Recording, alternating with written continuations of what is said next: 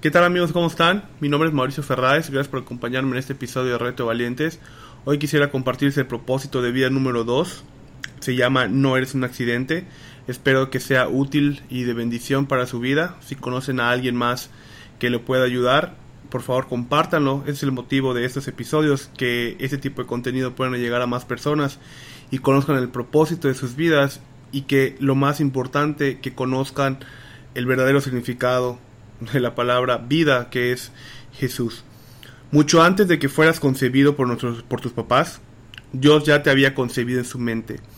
Muchísimo tiempo antes de que nuestros papás ni siquiera imaginaban que iban a ser papás, Dios ya nos había concebido en su mente y ya nos había amado. ¿Alguna vez tú te has quejado de los padres que te tocaron? ¿Te has quejado de la clase económica en la que naciste? ¿En tu color de piel? ¿Alguna vez te has comparado con alguien, es muy probable que por lo menos a una de esas preguntas hayas dicho que sí. Lo que quiero compartirte hoy es que nosotros no somos un accidente. Dios nos creó con un propósito y escogió detalladamente a los padres que íbamos a tener. Cuando yo estaba chico, eh, yo jugaba fútbol en una, en una escuela que se llama Rogers. Yo no estudiaba en, en esa escuela, es una de las mejores escuelas de Yucatán pero yo jugaba fútbol en esa escuela. La clase de la clase económica de la mayoría de las personas que acuden a esta escuela y que juegan fútbol en ellas son de clase alta. Entonces, muchas veces yo llegué a compararme con, con esos niños, ¿no? Porque ellos tenían un mejor carro, o porque tenían una, una mejor casa, o porque tenían una mejor estabilidad económica, etcétera, ¿no? Lo que yo no me daba cuenta era de que Dios ya tenía un propósito para mi vida, que Dios ya escogía la clase, ya había escogido la clase económica en la que yo iba a nacer, en la que en los padres que me tocaron, para cumplir con el propósito de vida que Dios tiene para mi vida. Dios planificó dónde naceríamos y dónde viviríamos para cumplir su propósito. Dios ya escribió prácticamente el, el libro de nuestra vida y también decidió cuándo naceríamos y cuándo moriríamos prácticamente nosotros ya tenemos una fecha de caducidad. Dios ya tiene escrito el día en que nos va a llamar a su presencia y no hay nada ni nadie que pueda no hay nada ni nada que pueda evitarlo o cambiarlo. Albert Einstein dijo, Dios no juega a los dados. Esa es una realidad. Dios no cambia de parecer con sus decisiones y con sus promesas. Las decisiones y las promesas que Dios tiene las cumple. No hay nada no hay nada que Dios te pueda decir y que a último momento te cambie de opinión o te cambie de parecer. Las promesas eh, de Dios las cumple en el momento perfecto que tiene para, para nuestras vidas. Van de acuerdo a su voluntad y de acuerdo al propósito que tiene para nosotros. Hay un único motivo por el cual Dios nos, nos creó y es únicamente por amor. En la Biblia no dice que Dios tiene amor, sino que Dios es amor.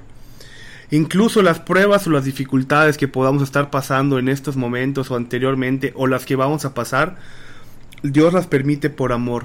Eh, te puedo estar pensando, ¿cómo va a permitir Dios que me pase algo malo por amor? Sí, lo permite por amor para prepararnos para su propósito de vida, para crecer, nos ayuda a crecer, nos ayuda a que nuestra fe crezca y se fortaleza, fortalezca, para que nosotros podamos aprender y a confiar de, Dios y a depender únicamente de Él y separarnos de todo, de todo el mundo, o sea, separar de lo que el mundo tiene para ofrecernos.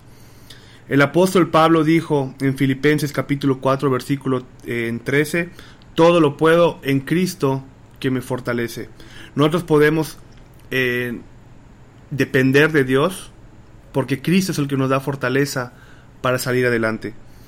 Nosotros deberíamos aceptar que Dios no hace las cosas al azar, no hace las cosas para ver qué es lo que va a pasar con nuestra vida. Dios ya tiene un plan para nosotros mucho antes de estar en el vientre de nuestra madre y ese plan es muchísimo más perfecto que cualquiera que nosotros podamos, podamos crear bajo nuestra propia inteligencia y bajo nuestra propia prudencia.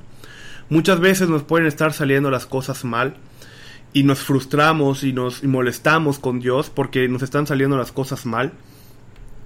Y supuestamente debería ser al contrario, ¿no? El problema está en que no caminamos en obediencia con Dios, no caminamos conforme a la voluntad de Dios y hay consecuencias. Eh, las consecuencias pueden ser buenas o pueden ser malas y Dios las permite para regresarnos al camino que Él quiere que tomemos.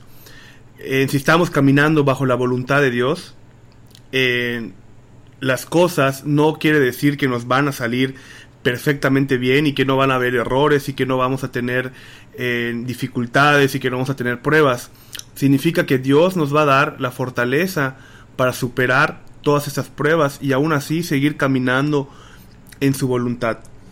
En Isaías 44, en versículo 2 dice, Yo soy tu creador, te cuidé aún antes de que nacieras el mejor plan que nosotros podamos crear, nosotros, el, que nosotros podamos tener, es el que Dios ya tiene preparado para nosotros. No hay nada comparado con el plan que nosotros tenemos, que Dios nos, nos dio. Para concluir con este capítulo, te animo a que si estás luchando con tu personalidad, con tus antecedentes, con tu aspecto físico, te animo a que estés consciente de que Dios te ha creado de una manera muy singular y para cumplir su propósito. Espero que este episodio sea de bendición para sus vidas, espero que este episodio sea de utilidad para ustedes y si están eh, luchando contra algo puedan rendir sus planes, puedan rendir su vida a, Dios, que es el único que tiene el control de, de todo. Nos escuchamos en el siguiente episodio.